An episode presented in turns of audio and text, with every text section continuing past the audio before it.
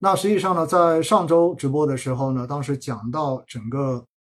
市场这种变化的时候呢，特别有提到，就是慢慢的从政策的这种红利中间，从密集出台的稳增长政策的这种带动之下的情绪，慢慢的呢已经出现了回复。大家更关注的是经济层面，对吧？就是数据层面，是否可以看到相关的政策最终对于市场的主体信心，对于经济的数据真正的能够起到企稳甚至于开始回暖的作用。那如果一旦可以看到这些数据的话呢，相对而言，对于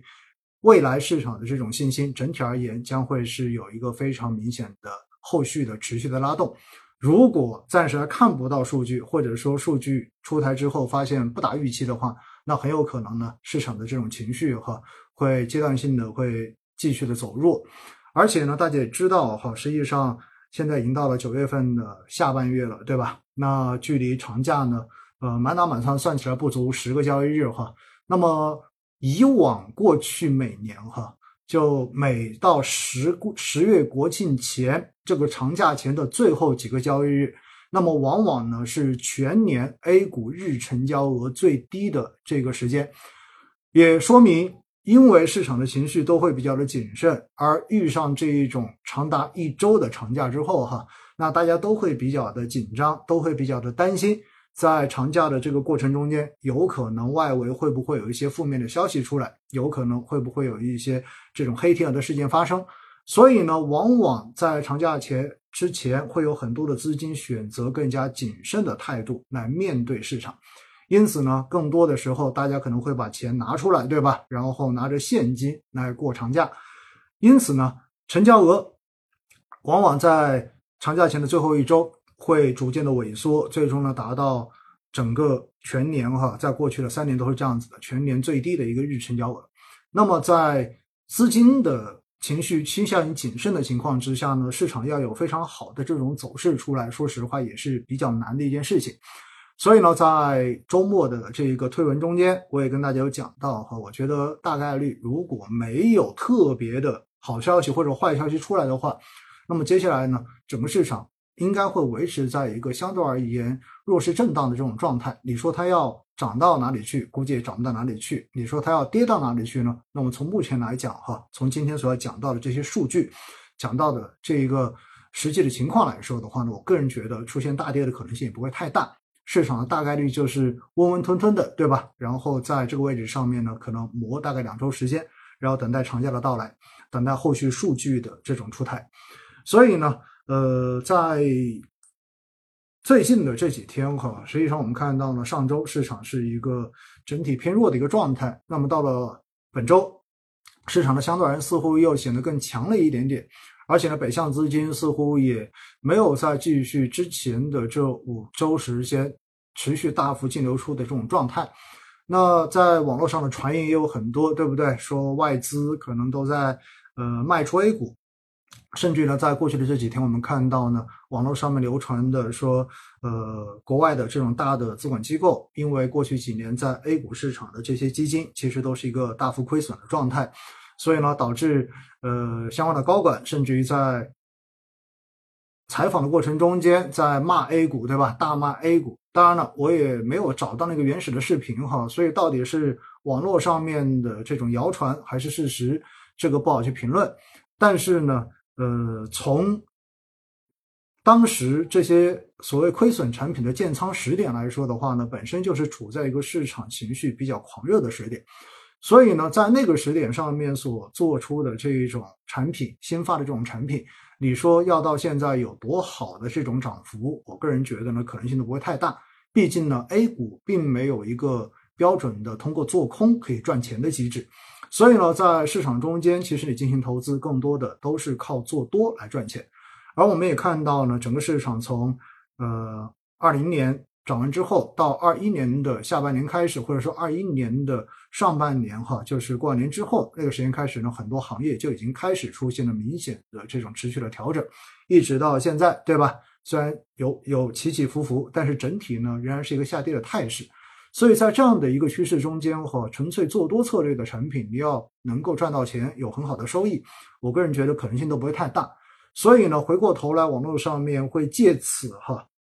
会有很多的声音，对吧？然后去抨击 A 股的制度，去说为什么 A 股是不值得相信的，等等等等，负面的消息呢，在过去的这一两周时间，也是呃传得非常的火热哈，传得非常的广。那么在各个平台的后台，包括公众号也好，然后包括视频也好，等等等等这些后台呢，我也看到有非常多的朋友留言给我说，问我怎么看这个事情，或者说。呃，自己哈也说到了对于 A 股就是一些制度方面的一些看法。那我的态度非常的简单哈，我个人觉得对于市场来讲呢，肯定是呃需要不断的去打补丁，然后呢把呃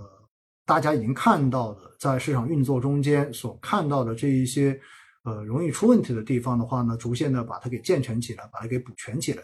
所以呢，我在周末的。公众号的文章中间，我用到的题目叫做“大家来找茬”，对吧？就也是希也是觉得哈，目前的这样子市场不好的情况之下，其实，呃，会有越来越多的人看到负面的这种信息，在某种程度上面呢，也未尝不是一件好事情，对吧？比如说，我们在过去的这一周看到，对于前期顶峰进行违规减持的这两家企业，都做出了罚款，并且呢，对其中一家的这一个实控人做出了一个。呃，逮捕的这样的一个决定哈，那我觉得呢，这一些实际上都是，呃，监管机构哈，在目前市场的一个现状之下，然后看到了一些值得去警惕或者说应该要去规范的一些事情出来之后，那么雷厉风行的做出了一些相应的反应跟决策。那我觉得呢，在有这样子一些反应，有这样的一些动作。对于市场的长期健康来讲，肯定都是好事儿。我我个人觉得哈，这不是什么坏事情。甚至呢，我看到有这样子的处罚决定出来之后，我个人觉得还是比较受鼓舞的哈。因为毕竟在过去，大家总觉得好像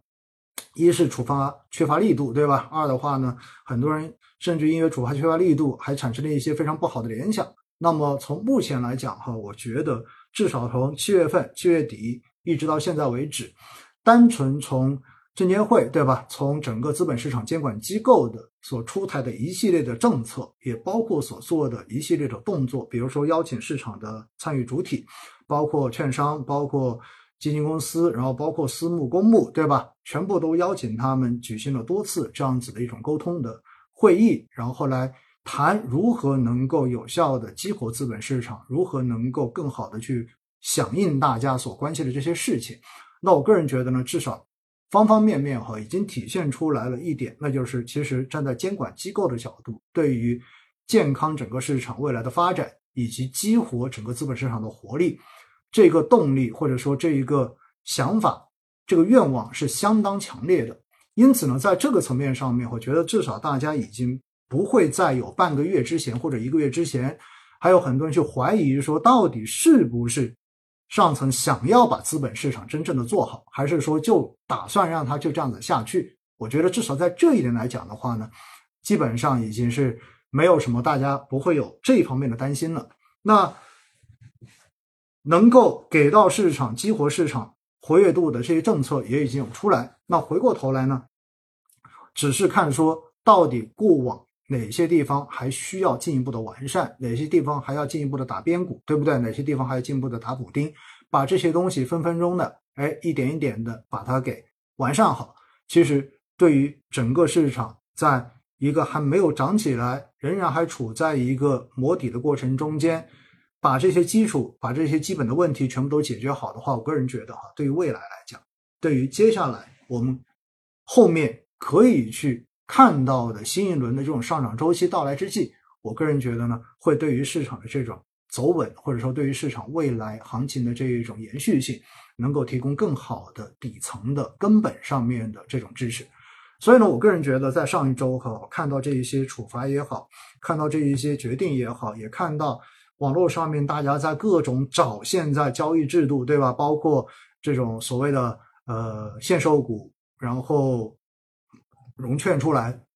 然后在市场上面进行变相的这种减持等等等等。我个人觉得哈，当看到这些东西都被摆在台面上之后，我个人觉得是蛮好的事情。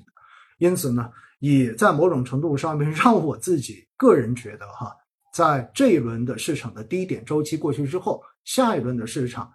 整个行情的这种健康度，应该说呢是更值得大家去期待的。